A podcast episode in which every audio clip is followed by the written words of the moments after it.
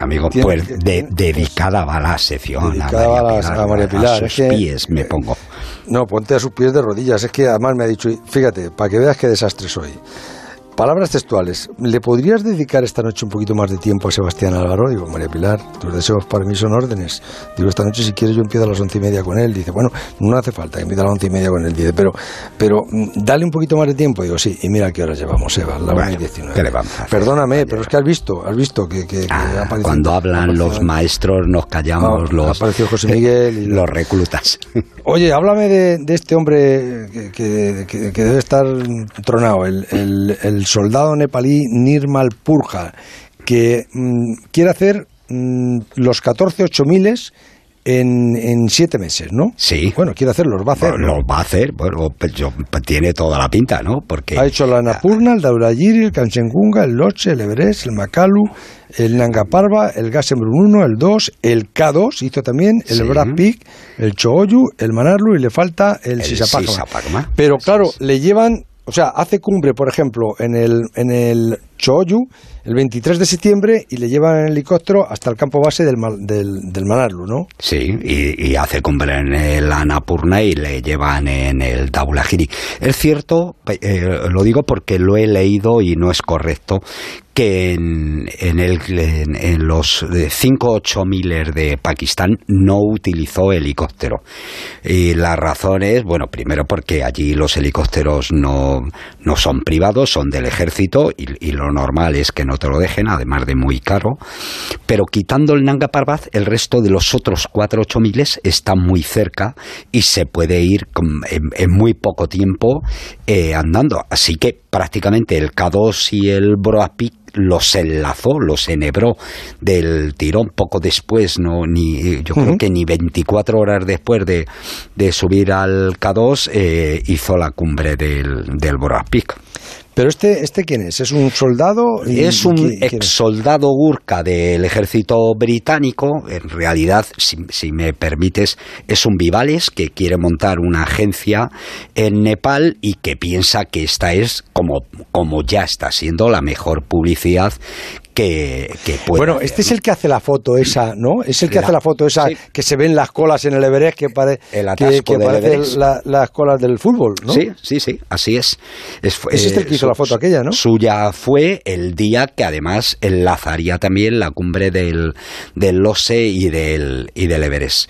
En realidad yo creo que lo que estamos hablando es de una magnífica operación de marketing al que no le quito mérito, pero como tú bien sabes, en el alpinismo el estilo es la forma, es el éxito, es realmente lo que marca. Así que, mm, por ejemplo, mm, hablábamos la semana pasada de, los pioler de oro que, que, les dieron eh, a título póstumo a David Lama y Hans Sauer y claro, gente que había hecho, les dieron el piole de oro por subir una montaña de 6.900 metros en estilo alpino, en solitario, por una vía muy comprometida, difícil, expuesta, y y a Hauer eh, por hacer un 7.100 perdido de la misma forma, una ruta dificilísima en el Karakorum son, en realidad, no son dos estilos de alpinismo, en realidad son dos deportes diferentes. Y esto lo que tiene que ver es con el récord, con el espectáculo, en, el que, quiero decir que, hay, que tiene que estar fuerte. Pero cuando hablabais ahora de, ciclismo, yo, yo, recuerdo perfectamente lo que puede ser para un tipo, un ciclista que, que le pillan haciendo doping que, no es que le como como Astrom, es decir que, que le que le quitan, que queda como apestado, que le quitan todos los títulos. Eh, las sustancias que puede haberse metido Astrom mejoran, sin lugar a dudas, el rendimiento de un deportista, pero no lo mejoran tanto como una botella de oxígeno a un alpinista a partir de 6.500 metros. Y por tanto, este tipo que, que, utiliza helicópteros y que, claro, va a pulverizar el récord de los 8000, que es de lo que él trataba, porque el anterior coreano que lo tenía, el, el, que menos tiempo había utilizado, había utilizado siete años y diez meses, ocho años prácticamente. Este lo va a dejar en siete meses directamente. Pero pero de por medio lo que hay que contar es eso, ¿no?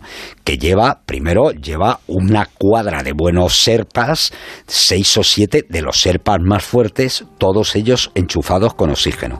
Que a los sitios donde va, las vías están ya equipadas con, con cuerdas fijas y que él mismo lleva botellas de oxígeno. Una vez dicho eso, es un tipo listo, fuerte, que yo creo que, que desde luego si le dan permiso, que ahí están todavía las autoridades chinas, va a pulverizar ese récord. Seba, ya me perdonarás tú, pero sobre todo que me perdone María Pilar. Yo le había dicho que esta noche íbamos a empezar antes y, mira, pero... Sería para mí un placer eh, charlar con ella y con Chavarri, claro, lógicamente. Eh, charlar en el sentido de escuchar, porque hay que escuchar a esa gente. Mira, pues te voy a... Hola, Seba, soy Perico. Hola, Perico. Eh, me ha dicho que cuando vengas a Pamplona, me dice, oye, tú que le conoces, dile que cuando venga a Pamplona que te quiere conocer. Pues Así que cuando vengas a Pamplona, dime que organizamos la cena con José, con José Miguel y con María Pilar. Pues, y, además le vamos a llevar a, Europa. Uno, me ha gustado, ¿eh? Europa, sí. A mí me gusta Europa. ¿eh? Mira que la manduca en, Madrid es uno de los mejores sitios, pero el de, no, no, Europa. No, no, no. ¿eh? En, Pamplona, se come, pero vamos de muerte, compañero. Y tenemos a Carlos que se pone en marcha mañana.